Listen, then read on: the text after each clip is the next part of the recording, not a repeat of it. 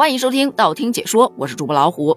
十二月十二日，财联社发布了一项令人瞩目的研究结果：生两个孩子最有利于长寿。这个结论是怎么来的呢？那是来自于美国密歇根大学领导的一项研究，对超过二十七万六千人的遗传和健康信息进行回顾。新研究发现，繁殖和寿命在基因上是呈强烈负相关的，这就意味着促进繁殖的基因突变往往会缩短寿命。根据该研究，与携带导致其生育率相对较低的突变的个体相比，携带导致其生育率相对较高的突变的个体，活到七十六岁的可能性更低。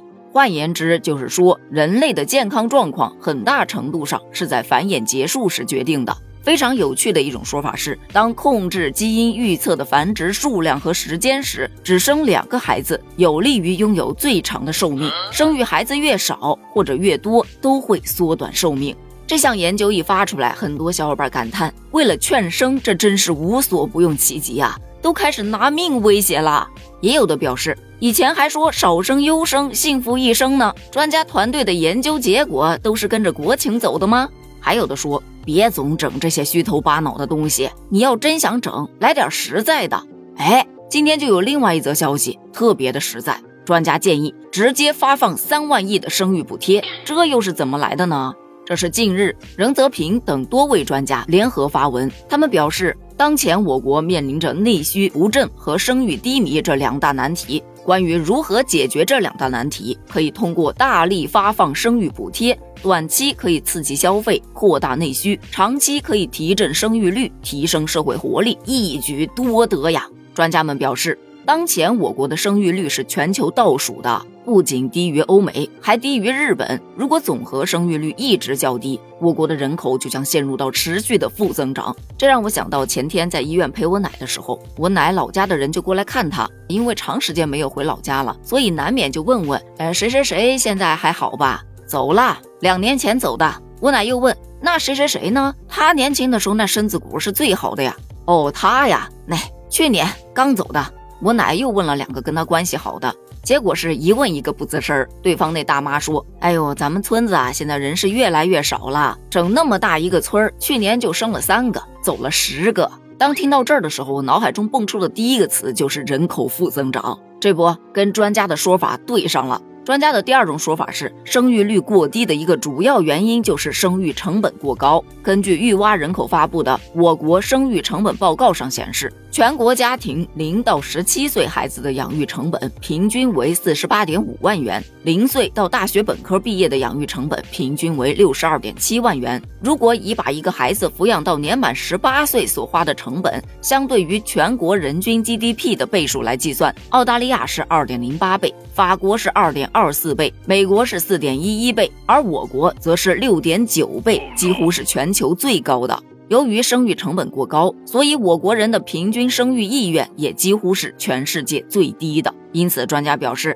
要想提高生育率，就要减轻育龄家庭的生育成本，发放育儿补贴，这才是降低生育成本最主要、最直接的方式。听到这儿，你是不是又感觉有点耳熟呢？之前好像有哪个专家说过，生孩子直接给钱，当时就被群嘲说这个钱谁付啊？不如找专家拿吧。你看这一次的专家明显的严谨多了。他表示，从国际上的经验看，生育补贴与生育率是成正相关的，而且这个补贴资金主要来自中央政府，地方政府可以提供额外的补贴。还举了好几个外国的例子。不过第四点才是最重要的，因为专家表示，当前我们最值得投资的是孩子。为什么这么说呢？你看啊，目前基建投资趋于饱和，制造业产能过剩。房地产供给总量平衡，教育还出现了过度竞争，但是在孩子数量上的投资是不够的。中国科技创新能力过去有很大程度上得益于中国庞大的市场和人才规模，但这种规模优势未来会随着年轻人口的迅速萎缩而萎缩，所以当务之急是尽快的扭转新出生人口迅速下降的趋势。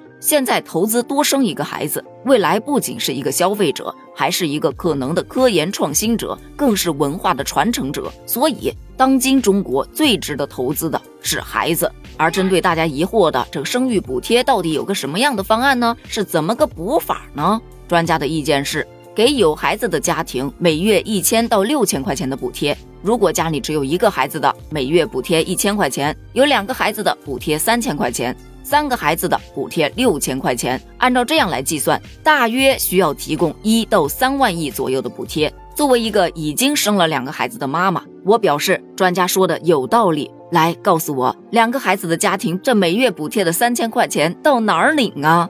可是也有很多小伙伴不赞同，就表示。孩子是最好的投资，那你问问孩子，他愿不愿意被投资啊？你能不能先解决孩子上学的问题再说呀？现在入学都积分制了，还要家长抽血来换积分，拜托，我身体里这点血不够抽几个孩子的。